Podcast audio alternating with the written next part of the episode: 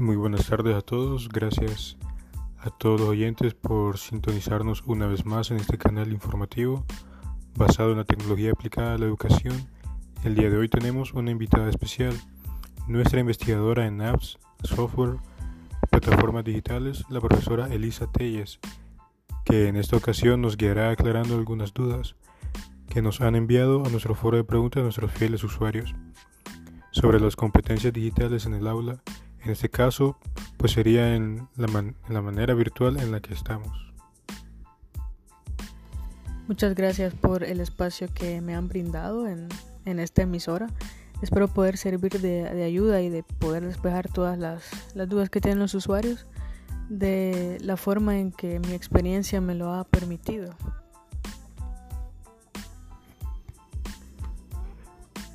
Como primer pregunta que nos enviaron tenemos ¿Cómo es la figura del profesor para el desarrollo de la competencia digital en el aula?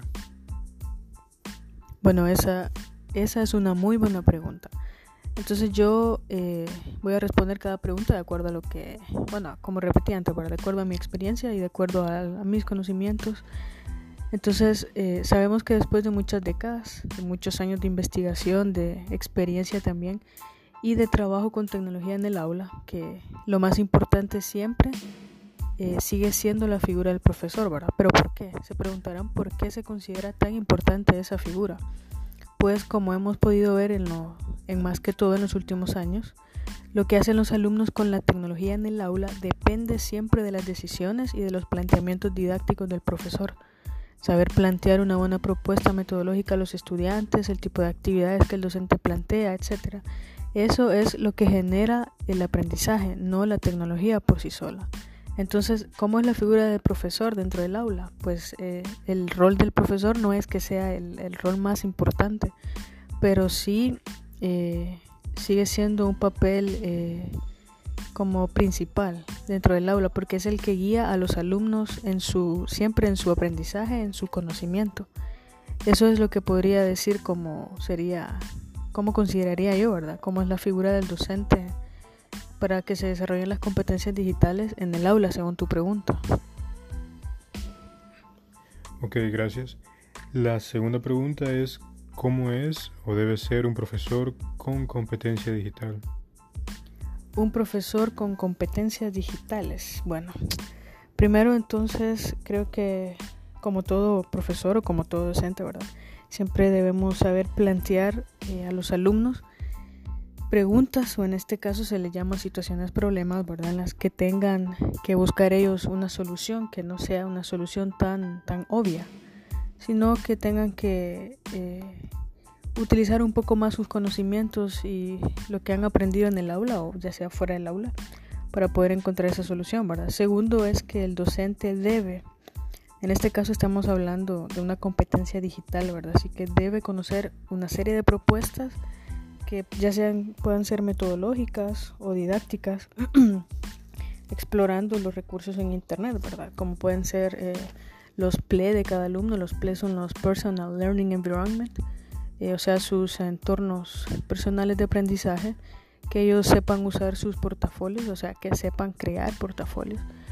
Eh, los docentes deben de conocer lo que es la realidad virtual, también el aprendizaje por proyectos, la gamificación, hay, hay, variedad de, de situaciones, lo que pueden ser juegos de rol de manera lúdica, Flipped Classroom, que es lo que nosotros conocemos como eh, la clase invertida, que es lo que se está dando mucho últimamente, eh, lo que es la robótica, etcétera, tantas cosas. Entonces, obviamente, todo esto dependerá del área en la que se imparta clases y el nivel.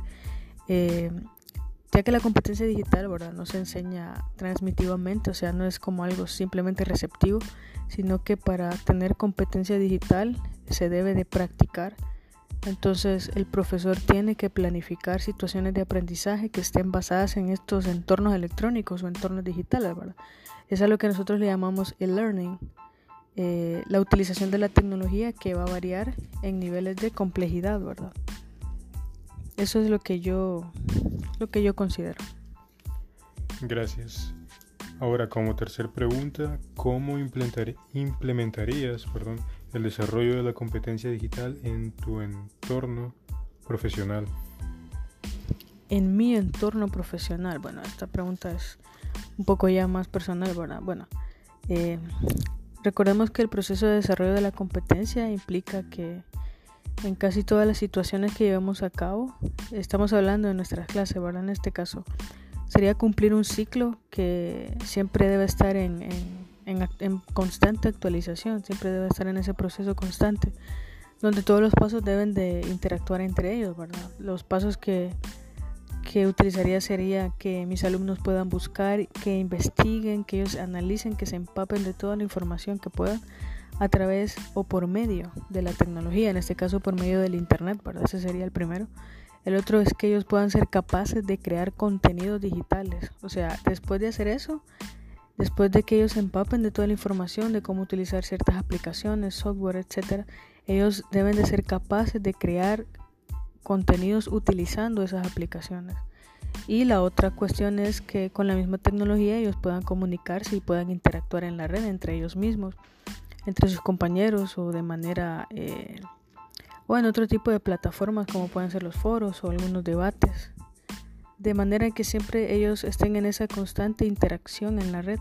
La ventaja actualmente es que como estamos en un distanciamiento social, entonces eso ha dado eh, bastante auge, ¿verdad? Y los jóvenes últimamente ellos se comunican bastante por medio de las redes sociales o por medio de otro tipo de plataformas educativas y eso hace que esta parte se conecte con las demás, ¿verdad? Ya sea que ellos eh, ingresen en plataformas educativas, en plataformas de, juegos, como lo que son los juegos en línea, etc. Eh, se cumplen estas tres cosas. Estas tres cosas siempre deben de conectarse para que se pueda cumplir ese proceso de desarrollo de las competencias digitales. Yo considero que si esto no eh, se cumple, entonces, o si alguna de estas falta o no se conecta o no tiene algún propósito, entonces este proceso de desarrollo va a tener huecos. Eso es lo que considero. Ok, ahora como cuarta y última pregunta tenemos, ¿cuáles estrategias y metodologías de enseñanza usaría para trabajar la competencia digital? Bueno, al momento de impartir una clase, o más bien dicho, antes de impartir la clase, lo primero que debemos de hacer es planificarla, ¿verdad?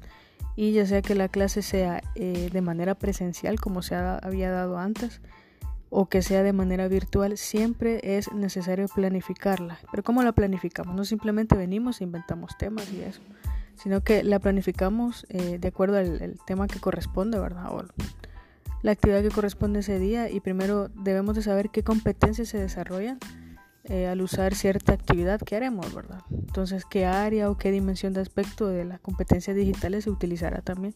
Tenemos que saber esas dos cosas. Y lo principal en este caso es saber el contenido, o sea, tener el conocimiento de lo que se va a trabajar. ¿Qué es lo que pondrá en movimiento el estudiante al hacer la actividad? ¿Qué es lo que el estudiante va a articular? Luego, en cada actividad que realicemos, eh, debemos de organizarla. Organizarla y saber saber cuál será el proceso y las instrucciones que debemos darle a, nuestros estudiantes. En este caso, los, las instrucciones que debo darle a mis estudiantes. Sabiendo de antemano qué herramienta digital o aplicación debemos de utilizar, ¿verdad? Por eso es necesario que nosotros conozcamos eh, las competencias, bueno, que nosotros seamos profesores competentemente digitales. Y por último sería qué resultados se espera al hacer todo eso, o sea, utilizar una rúbrica de evaluación, qué cosas voy a evaluar eh, en qué puntaje les daré con respecto a, lo que ellos eh, cumplan, ¿verdad? Y de qué manera, eh, ya siendo más específico, ¿verdad? ¿Qué metodologías puedo usar, ¿verdad? Hay algo que se llama Learning by Doing, que en español es lo que conocemos como aprender haciendo, ¿verdad? El aprender haciendo es lo que más ha dado resultado, lo que mejor ha resultado en la educación en este caso podemos utilizar proyectos, podemos utilizar situaciones, problemas, etcétera. Pueden ser grupales, individuales. La otra, el otro método podría ser emplear en el aula objetos digitales como la mayoría de los docentes lo hacen, que es utilizando textos, utilizando hipervínculos, sonidos, pueden ser videos, imágenes, eh, mapas mentales, pueden ser líneas de tiempo, etcétera. Utilizando una gama de estas, de estos diferentes objetos de manera que el alumno eh, reconozca el aprendizaje por medio de esto, ¿verdad? siempre recordando que el elemento clave en todo esto es que el alumno se convierta en creador de sus propios contenidos digitales, ¿verdad? O sea que él debe ser el protagonista de todos estos conocimientos, de todos los saberes. También eh, estimularles a que ellos puedan desarrollar sus entornos personales de aprendizaje, o sea que ellos conozcan qué aplicaciones utilizan en el, en el día a día para resolver eh, ciertos problemas, para comunicarse mediante la tecnología de manera eh, digital, etc. Eh, y por último, yo tomaría en cuenta lo que es generar entornos de comunicación, lo que mencioné antes, ya sea preparar algunos debates, darles ciertos temas para que ellos debatan entre ellos, ya sea entre sus compañeros, o eh, también crear foros individuales o foros grupales. Hay diferentes tipos de foros, así que se puede utilizar cualquier de estas, cualquiera, perdón, de estas metodologías para y estrategias para que ellos puedan desarrollar mucho más o para que ellos puedan trabajar lo que es la competencia digital o las competencias digitales.